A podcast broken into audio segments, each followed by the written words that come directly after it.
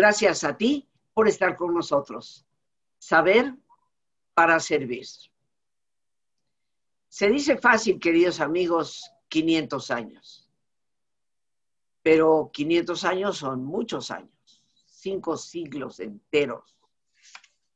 Y en este 2021 se habrá de conmemorar en el mes de agosto la conquista. Porque aunque bien sabemos que Cortés finalmente llegó a la Ciudad de México en 1519, no fue sino hasta 1521 que realmente conquista la ciudad e inicia el proceso que posteriormente llamaremos la colonia. Han pasado muchas cosas en 500 años, diferentes perspectivas de lo que ese evento histórico eh, significó para nuestros pueblos originales, para Europa y para el mundo entero. La conquista es innegable, es una realidad de la cual de una forma u otra todos nosotros somos producto, porque la inmensa mayoría de los mexicanos somos mestizos. Por lo menos todos aquellos que tenemos siglos de vivir aquí, de nuestras familias, siglos de haberse establecido, el mestizaje es nuestra herencia. Hoy nos acompaña para hablar de la conquista a 500 años el doctor Norberto Castro López. Y me voy a permitir leer pues una parte corta de su currículum, porque tiene un currículum muy extenso. Él originalmente es licenciado en antropología social por la Universidad Autónoma Metropolitana, eh, tiene una maestría en historiografía de México, específicamente, por la UAM. Es doctor en historiografía por la UAM igualmente.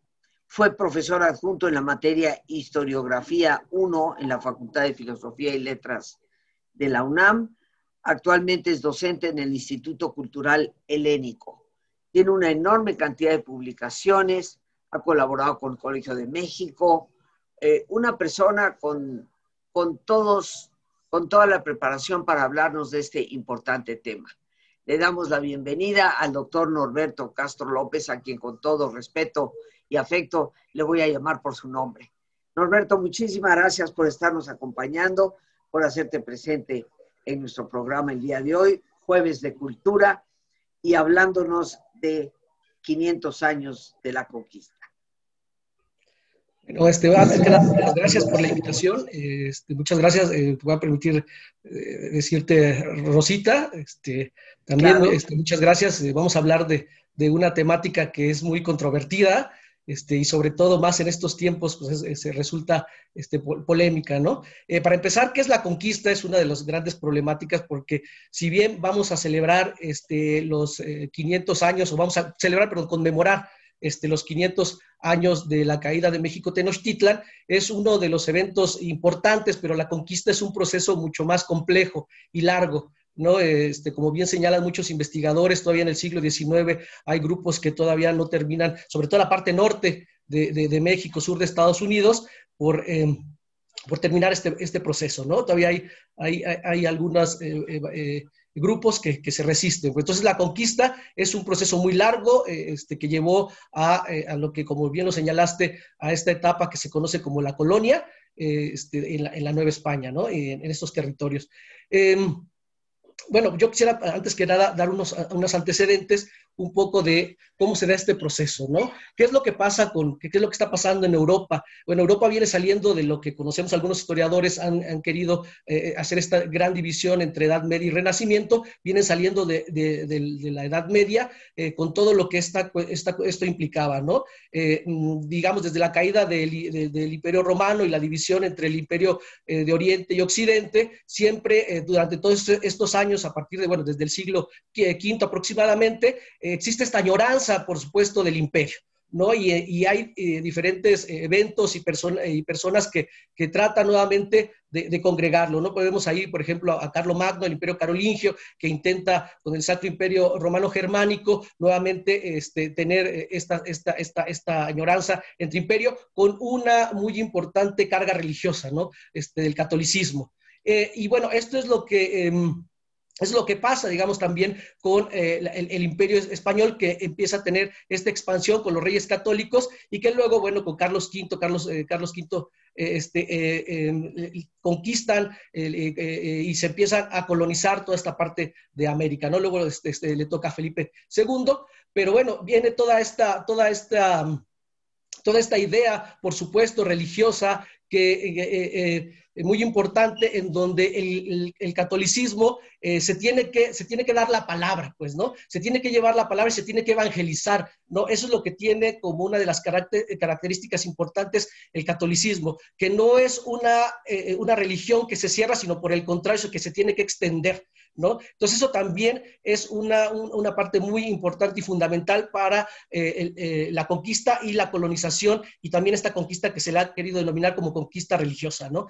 Este, porque se tiene que llevar la palabra a, todos lados, ¿no? Eh, también esta idea de que la principal em, fuente de conocimiento, pues son eh, las Sagradas Escrituras, ¿no? Es la principal fuente, todavía se está rompiendo precisamente con, esto, por eso es que nace el Renacimiento con diferentes eh, personajes que están cuestionando, preguntándose, observando, eh, proponiendo nuevas visiones, ¿no? En el caso, bueno, también la idea de la caballería es muy interesante, este, estos caballeros que van hacia las cruzadas, estos caballeros que, eh, que tenemos esta, estos, estos, estas imágenes estereotip, estereotipadas, pues, ¿no? Con sus armaduras, sus caballos, eh, eh, sus, sus, sus, espadas, lanzas, que, este, que, que, buscan la gloria principalmente y defender este, la palabra de Dios, ¿no? Este, defender la religión. Eh, digamos eso en términos muy generales, porque si no nos, iríamos, eh, aquí nos tardaríamos mucho tiempo, pero en Mesoamérica, ¿qué pasa? Pues en Mesoamérica también hay una realidad completamente distinta, una realidad que si queremos las primeras poblaciones, urbanismos importantes se dan 1200 antes de Cristo con, con, San Lorenzo, con, con, las culturas este, olmecas, eh, y, y, en el centro, más adelante, empiezan a, darse lugares como Cuicuilco, ¿no? este lugar con una pirámide, un basamento redondo que termina despoblándose eh, por, varias razones, entre cuestiones políticas y también eh, la interrupción de Chitle, este, hace que, bueno, mucha gente se vaya precisamente hacia Teotihuacán. Y se da, bueno, la parte del clásico en donde encontramos una cosmovisión y una cultura y un desarrollo muy importante en, muchas de, las, de, las, de, los grupos que existen en Mesoamérica. Casi siempre destacamos, por supuesto, a los teotihuacanos y también a los mayas, a los múltiples eh, mayas y diferentes ciudades que existen en Maya, en donde tienen estos progresos y esta civilización importantísima. ¿no? Este, esto lo destaco porque muchas veces eh, se dice que nos trajeron, se, se, trajo la civilización americana. No, existe una civilización ya en América y existe una civilización europea y en, y en este, eh, que, bueno, que da como resultado este proceso, ¿no? Eh, em, viene una, una, se adelantan en, la, en, en, astronomía, se adelantan en, los números, se, adelanta también en la escritura, que, que, es muy importante para, para, para para los pueblos mesoamericanos.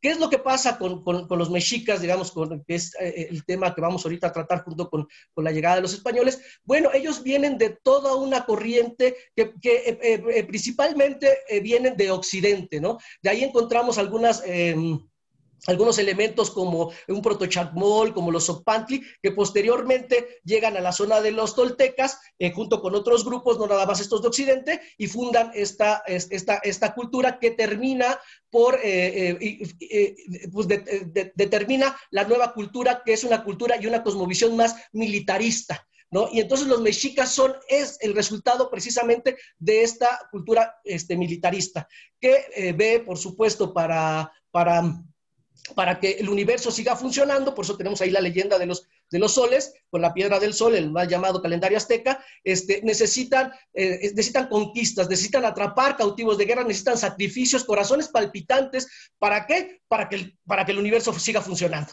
Claro, bueno, nosotros sabemos que, no, que eso pues, no es verdad, digamos, pero culturalmente ellos estaban convencidos, ¿no? Me decía una, una, una alumna en un momento, dice, oye, ¿pero usted cree que se creían eso? Le digo, bueno, este, nosotros los católicos creímos, creemos también en Adán y Eva, pues, ¿no? O sea, e, ellos también estaban convencidos y creían, por supuesto, que si dejaban de, en sus manos estaba, pues, eh, el, el, que el universo siguiera, siguiera su curso, siguiera su devenir. ¿no? Digamos, entonces, estas, estas, este encuentro pues, eh, de dos culturas muy diferentes, de dos civilizaciones muy diferentes, eh, con, las dos con una grandeza este, eh, eh, importante de reconocerse, por supuesto, y no, bueno, no solamente los mexicas, digamos, hay muchísimas culturas más en Mesoamérica cuando, a la llegada de los españoles, que bueno, que poco a poco fueron conquistando, este, ya sea los purépechas, los mayas, este, etcétera, ¿no?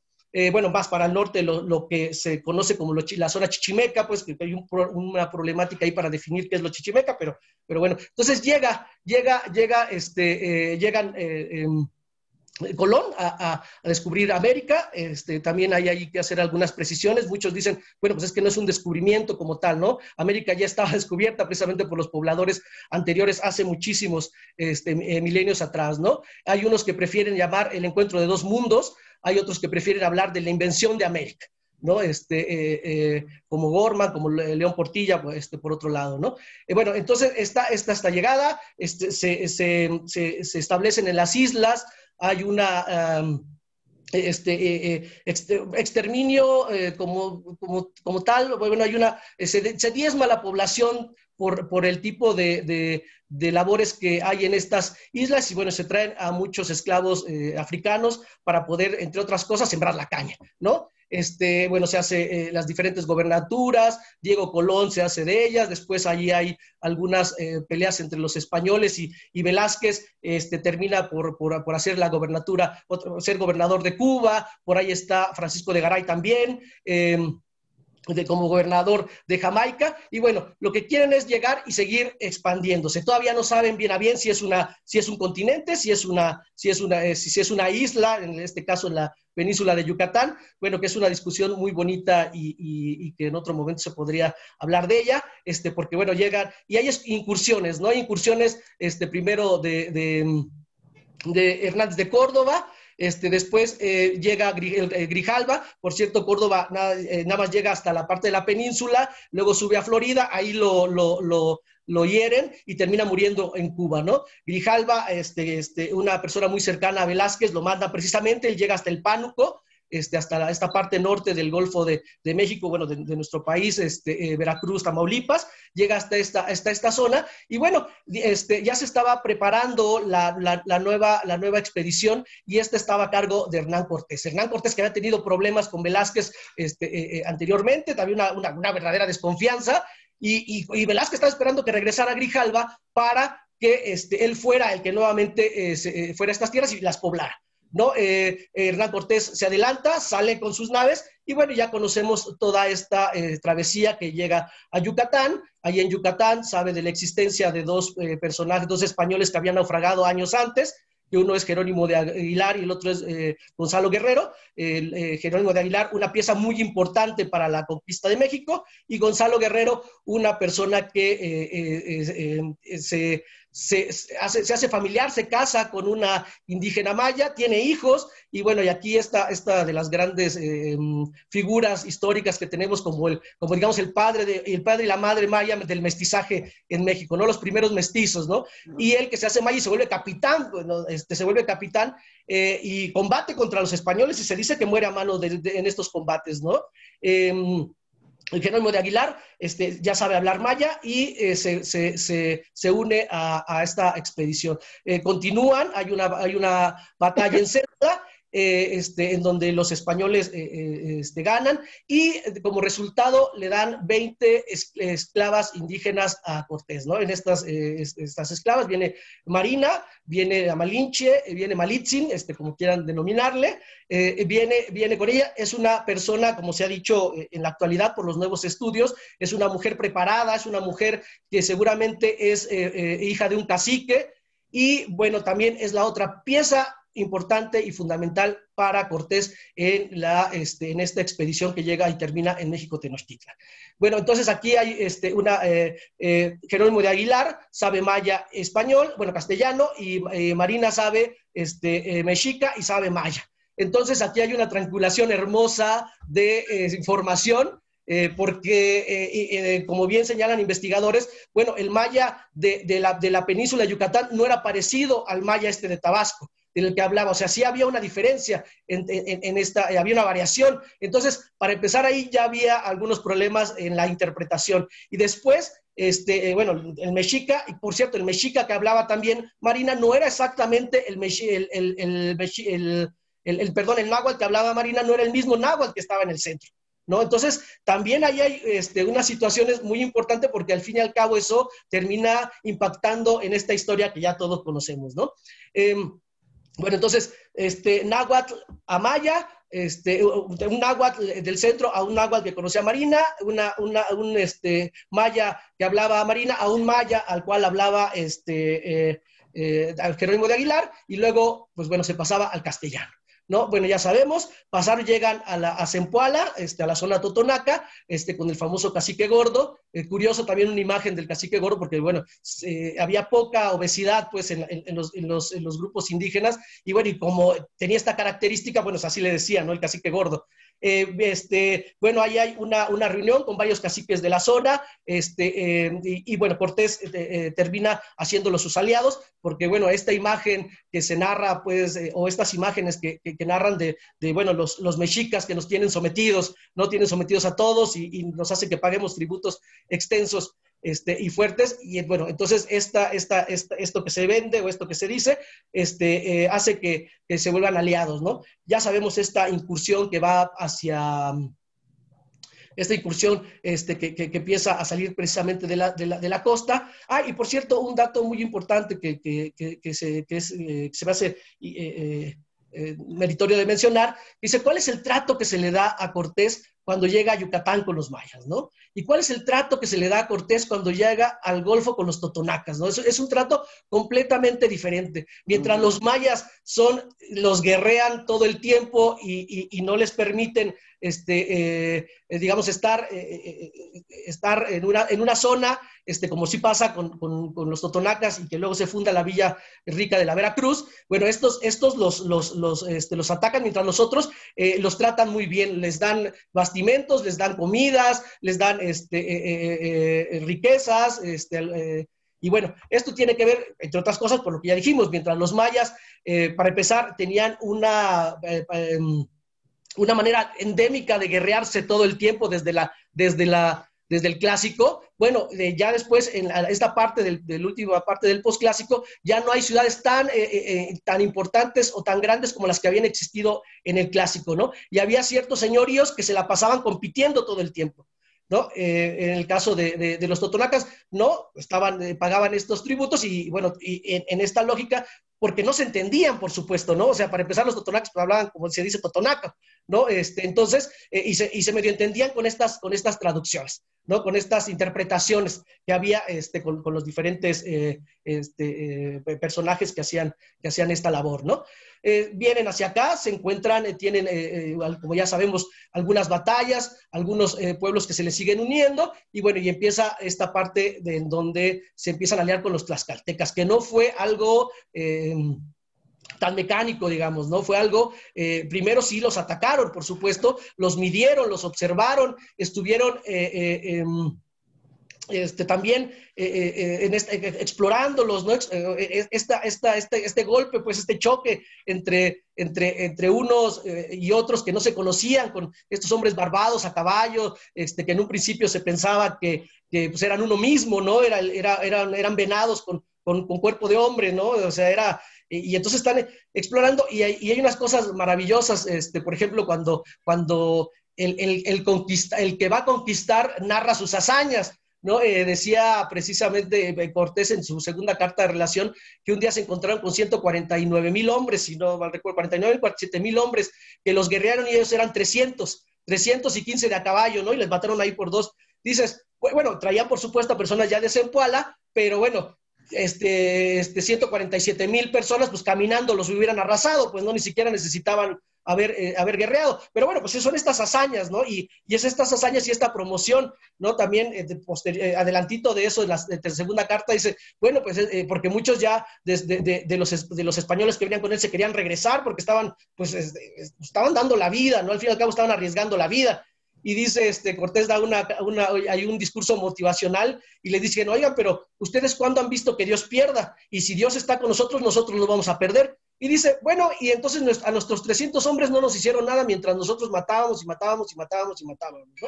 Y bueno, y la imagen, por supuesto, eh, también es muy interesante de Santiago ahí corriendo, volando cabezas, el, apóstol Santiago, este, volando cabezas también para, para ayudarle a los, a, los, a los españoles, ¿no? Bueno, llegan eh, el 8 de noviembre de 1519 este, a, a México Tenochtitlan, lo recibe, eh, lo recibe eh, este, Moctezuma, con todo lo que esto implicaba, lo recibe con todo esto que ya sabemos, con esta idea de que si era el regreso de Quetzalcoatl, que si em, que, este, que, les le mandaba regalos para que no llegara, que, le, lo trataba de convencer diciéndoles que aquí está muy, muy feo, pues, o sea, y, nos falta comida y entonces no quiero que estés en un lugar este, en donde padezcas, entonces eh, em, mejor regrésate. Y bueno, y lo único que hacía pues era eh, aumentar esta ambición de que en verdad también existió, no hay que negarlo de oro, este, por parte de, de los españoles, ¿no? Este, llegan... ¿Qué te parece si hacemos una pausa para nuestro ejercicio? Adelante. Y después continuamos ya con lo que van a ser pues posiblemente los últimos dos años de la conquista, eh, 1519-1521. ¿Te parece? Adelante, adelante, Rosa. Bien, pues queridos amigos, nos ponemos cómodos, como siempre lo hacemos. Si te es posible hacer el alto completo, el alto total, que mejor que cerrar tus ojos. Y en una posición cómoda, con tus ojos cerrados, toma conciencia de tu respiración, el entrar y el salir del aire en tu cuerpo Imagina cómo al inhalar, así como llevas oxígeno a todas tus células, inhalas también serenidad para tu mente. Al exhalar, así como tu cuerpo se libera de toxinas, imagina cómo en ese aire que sale, también te liberas de todas las presiones y todas las tensiones.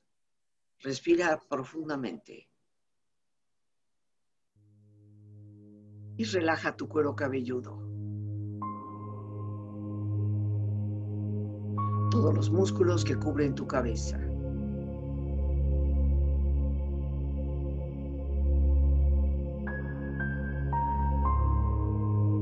Relaja tu frente.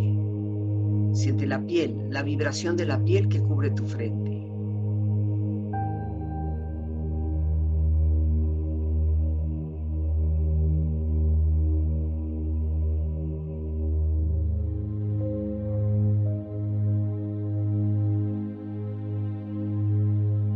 Relaja tus párpados, los tejidos que rodean tus ojos.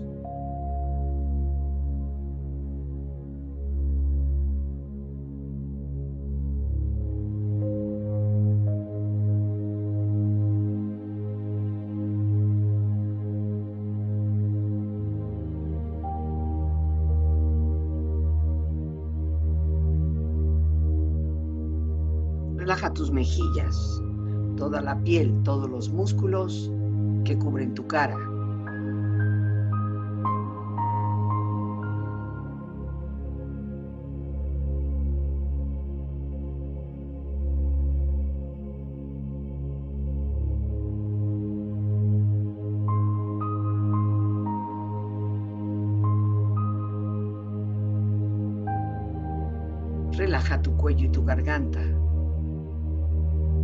Su flexibilidad, equilibrio, balance.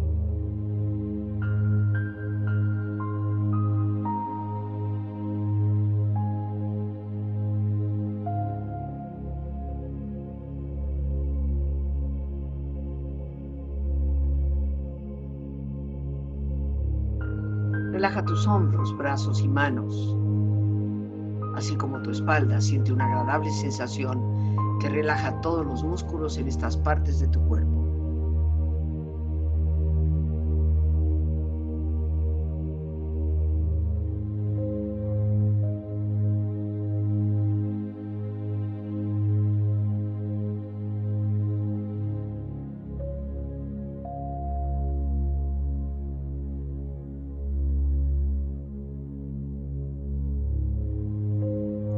Relaja tu pecho exterior e interiormente, relajando todos los músculos, imaginando a todos tus órganos internos funcionar rítmica y saludablemente.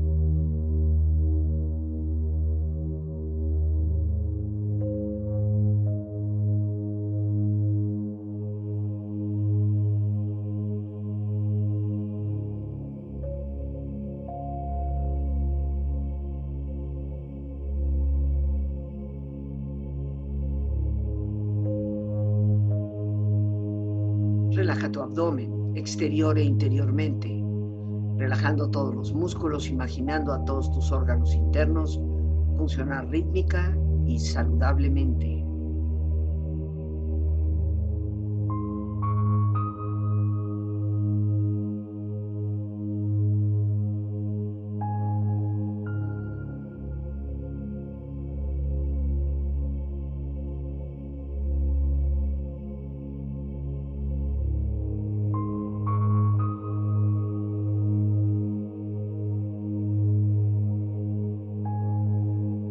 Relaja tus muslos, tus rodillas, siente la piel, la vibración de la piel que cubre estas partes de tu cuerpo.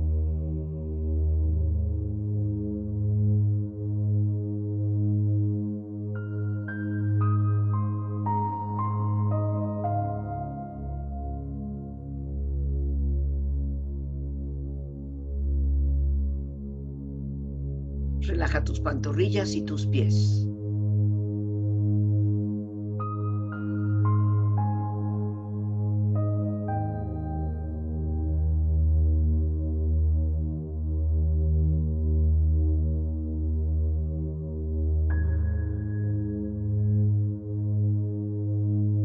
Tu cuerpo profundamente relajado, proyecta en tu mente la imagen de un lugar ideal para el descanso. Imagina los colores, los sonidos, los aromas. Es una escena de belleza y paz. Siente estar ahí.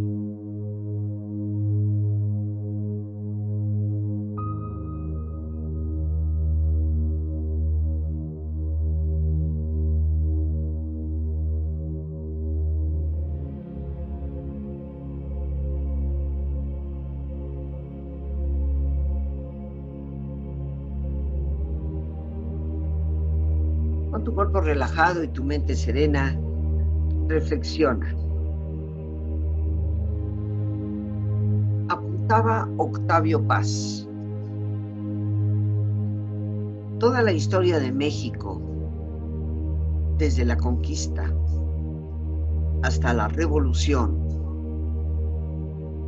puede verse como una búsqueda de nosotros mismos, deformados o enmascarados con instituciones extrañas y de una forma en que nos exprese.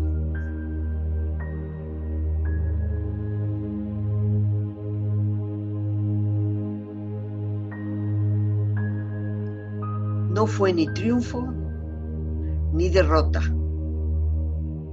Fue el doloroso nacimiento del pueblo mestizo, que es el México de hoy.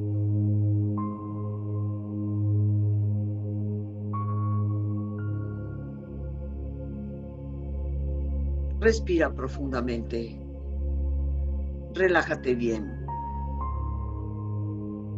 Y con esta experiencia empieza lentamente a estirarte brazos, manos, piernas y pies, moviendo tu cuerpo, bocezando si lo deseas, haciendo que tu cuerpo retome su nivel de actividad habitual hasta muy lentamente abrir tus ojos ojos abiertos, bien despierto, muy a gusto, bien descansado y en perfecto estado de salud, sintiéndote mejor que antes.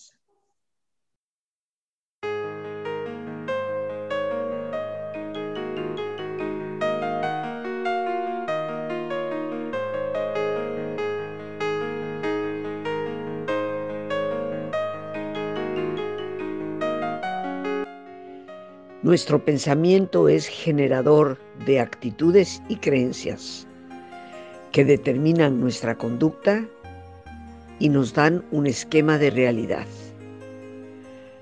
Para poder mejorar en nuestra vida en cualquier aspecto que nosotros deseemos, saber pensar es lo indispensable.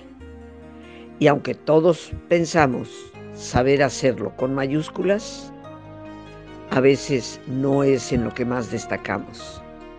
Te invito a nuestra conferencia enteramente gratuita este próximo lunes 15 de febrero a las 7 en punto.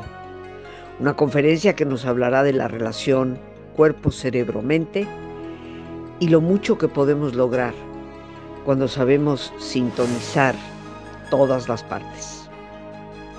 Teléfonos para informes 55 37 32 9104.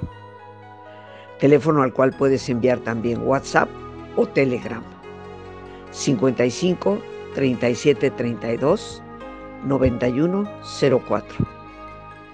Dime cómo piensas y te diré cómo vives.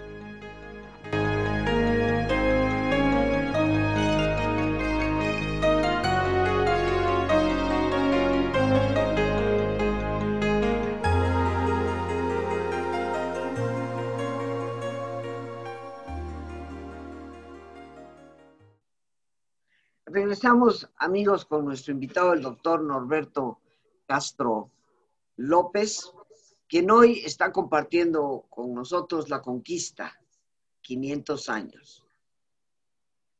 Norberto, eh, antes de continuar, eh, ¿cómo comunicarse contigo?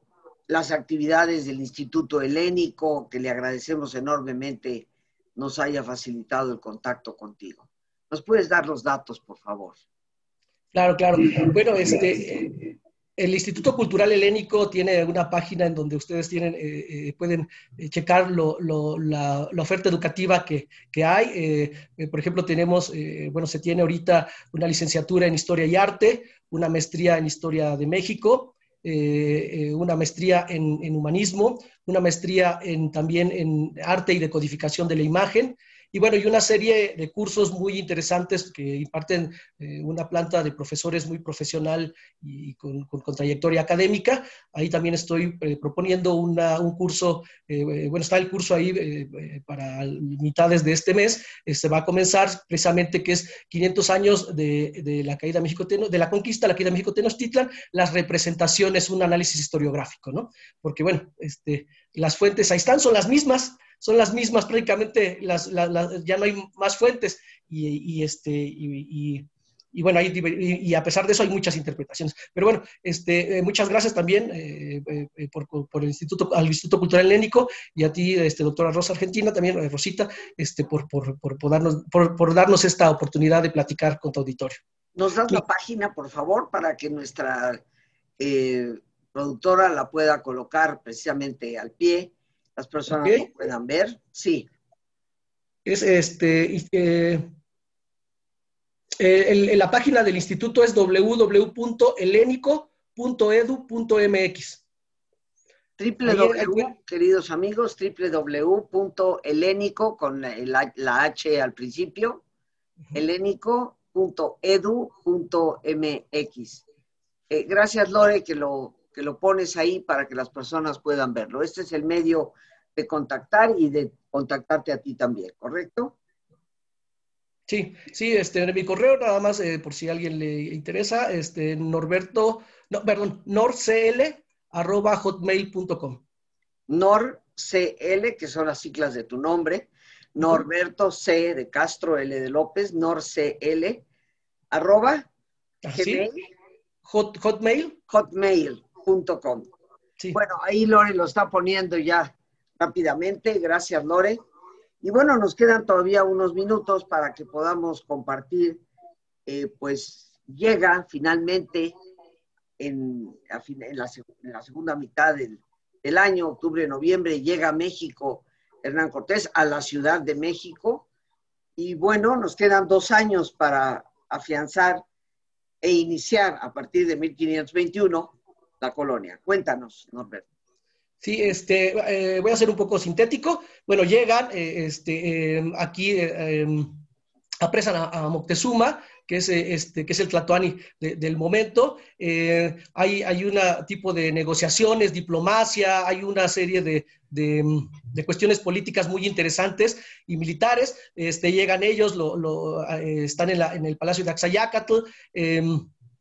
Y bueno, Cortés tiene que regresar a, Veracruz porque llega Pánfilo de Narváez, que enviado por Velázquez para apresarlo, ¿no? Eh, él va y en lo que, eh, en lo que él se va, este, se queda Alvarado aquí como el capitán responsable y bueno, en una de las grandes festividades que iban a tener los mexicas, bueno, se hace una de las grandes matanzas, ¿no?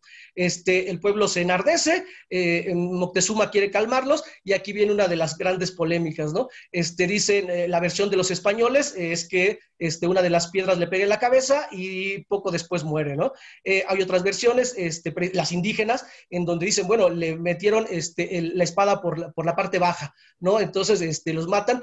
También hay interpretaciones, algunos investigadores eh, como Matos Moctezuma dice, bueno, yo considero que creo que sí lo mataron los españoles a Moctezuma porque ya no les era útil, ¿no? Este, salen, será lo de la famosa eh, Noche Triste, este, salen corriendo por el, Tacubaya, em, este, em, eh, este, pues se van, van corriendo hacia Tlaxcala, este, se, se, vuelven a, empiezan a hacer nuevas alianzas, empiezan a llegar muchos otros indígenas que los van a apoyar, y bueno, entre los tlaxcaltecas, los aculguas, los texcocanos, los de Zempoala y muchos otros indígenas, pues, hacen esta famosa incursión que termina este, eh, en 1521, ¿no? Este, con un asedio a la ciudad, en donde cortan los suministros, cortan el agua, cierran la, este, este, hacen bergantines, que son estas, estas embarcaciones este, pequeñas de, que son muy útiles y eh, sobre todo para, para las condiciones del lago, este, llevan más armamento, tienen cada uno de los capitanes 8 mil, 5 mil indígenas cada uno para, para tener las, las, em,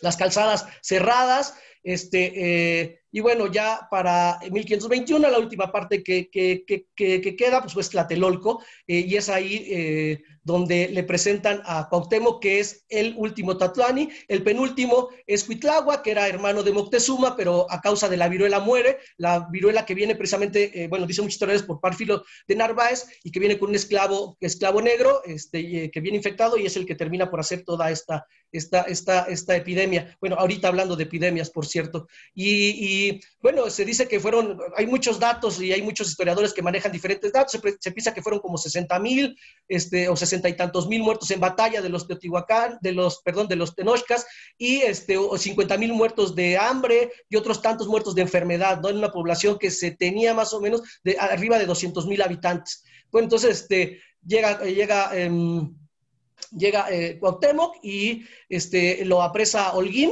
eh, en uno de los bergantines, si no mal recuerdo, se lo presentan a, Hernán Cortés y bueno, Coctemoc le dice que lo mate, ¿no? Este, que agarre su navaja que trae en el cinto y lo mate. Eh, ahí, bueno, imagínense cómo estaba la situación de las interpretaciones y las traducciones, este, porque bueno, todo lo que quería decir Cuauhtémoc tenía un peso gigantesco, porque era un guerrero, y guerrero que había sido capturado, este, tenía que ver, ser, sacrificado, ¿no? y tener este, este, este paso con el sol este, de, de oriente a poniente, y entonces pues no le entiende, y Cortés quizá en un acto de, quizá en un acto de, de, misericordia, dice, no, ¿cómo no? O sea, no te voy a matar, ¿no? O sea, eh, no, no, te voy a matar. Bueno, después ya viene la cuestión de los castigos y la muerte en, en, la, en la, zona maya. Pero bueno, este, digamos, eso a grandes eh, rasgos, ¿no? Es, eh, lo interesante es precisamente... perdón, cuando hablas de zona maya, ¿a qué te refieres? ¿Cuauhtémoc muere en la zona maya? Sí, allá lo llevan a, a las alberas, a este, esa zona de allá, y bueno, con, este, con Alvarado, bueno, ahí Bernal Díaz del Castillo hace una narración muy interesante, este, que se le hace injusta y de una cosa de las que se arrepiente, este, eh, se piensa que se arrepienten de, haber, de, haber, de haber matado a Cuauhtémoc, ¿no? Este, y, y, bueno, y todo esto este, es, es muy, en este, eh, hay muchos posicionamientos respecto a la conquista, ¿no? Hay posicionamientos indigenistas, hay posicionamientos hispanistas, hay posicionamientos que ven este, el mestizaje como la principal eh, em, fruto, digamos, de, de, esta, de este proceso. Y, y, bueno, se va a dar mucho para, para, para, la plática este año, se va a dar mucho para la polémica, se va a eh, discutir demasiado. Y, bueno, y es que tenemos un México eh, muy diverso, ¿no? Y muy diverso en sus posiciones y en sus opiniones, ¿no? Este, eh, quisiera rapidísimo contar dos anécdotas, ¿no? De, cómo están estos contrastes. Eh, una vez me tocó estar eh, hace, hace, como 20 años trabajando en, en la zona de, Tequila, en Jalisco, en Amatitán, en estas zonas, este, y muchas personas, eh, yo estaba platicando con, con algunos, algunos tequileros y, y, de repente, bueno, hablaban de todo el pasado hispánico del cual estaban muy orgullosos. no me acuerdo bien la hora, pero sonaron las campanas y todos en ese momento, toda la gente que estuviera en, en, la, en, la, en la plaza, en los, en los restaurantes, en donde estuviera todos volteaban hacia la iglesia y se persinaban, ¿no? Este, eh, una expresión me pareció muy bonita. Eh, eh, y bueno, entonces esta parte hispanista que, defienden mucho, ¿no? Ah, yo por otro lado una vez me tocó ir a, la zona de la, de, la, de la, Sierra Norte de Puebla y, me tocó estar en el 2010, si no me recuerdo que es cuando jugó España contra Holanda la final del Mundial, estaba en una zona indígena y estaban buscando una televisión para poder ver el partido. Y resulta que este, encontramos la televisión este, con un amigo y ellos eh, de hablan náhuatl. Y entonces nosotros íbamos a España y, los indígenas estaban eh, enojados, pues, y bueno, más que enojados, no se explicaban por qué yo le, quería que ganara España contra Holanda. Y decían, es que ellos nos conquistaron. Y entonces hay una, una multiplicidad y hay una, eh, una polifonía, digamos, y posicionamientos importantes en este México que quizá habremos que respetar tanto uno como el otro. Ciertamente, pero la realidad del México actual no se podría explicar sin la conquista, ¿no? Como lo comentábamos tú y yo antes de entrar al aire, pues este, ni tú ni yo estaríamos aquí si no fuera por esa conquista. Somos todos producto de ese, de ese mestizaje. Y a 500 años, queridos amigos, independientemente de la posición que tomemos, la realidad histórica no se puede negar. Tenemos que aprender a, obtener realmente de la historia, los aprendizajes que nos dejan. En el fondo, creo yo, mi querido Norberto, la conquista fue posible no gracias a Cortés, sino gracias a la enorme cantidad de indígenas que lo apoyaron, porque la escasa numeración de españoles jamás hubiera logrado conquistar una ciudad de 200 mil habitantes. Pero lo que nos habla es del hartazgo, hay que aprender qué pasa cuando el hartazgo nos lleva a colocar a nuevas personas en el poder, porque a veces resulta peor el remedio que la enfermedad, como fue tal vez posiblemente la triste historia de la conquista. Norberto, te doy las gracias por tu presencia, eh, por hablarnos, por relatarnos de forma tan breve una historia tan extensa desde los inicios de las incursiones en la península de Yucatán, que dicho sea de paso, fue conquistada hasta 1562, ¿no? Por el famoso Montejo, ¿no? Que los yucatecos lo celebran, está Paseo de Montejo en la ciudad de Mérida. Pero bueno, gracias por tu participación. Eh, te esperamos en otro momento de nuevo aquí en el programa para el Jueves de Cultura. Muchísimas gracias. Muchas gracias. Y bueno, amigos, pues el tiempo se nos termina. Como siempre, las gracias a Dios por este espacio que nos permite compartir. Las gracias nuevamente a nuestro invitado, doctor Norberto Castro López. Gracias a Lorena Sánchez, nuestra productora, y a ti. El más importante de todos, una vez más, gracias. Muchísimas gracias por tu paciencia al escucharme y por ayudarme siempre a crecer contigo. Que Dios te bendiga.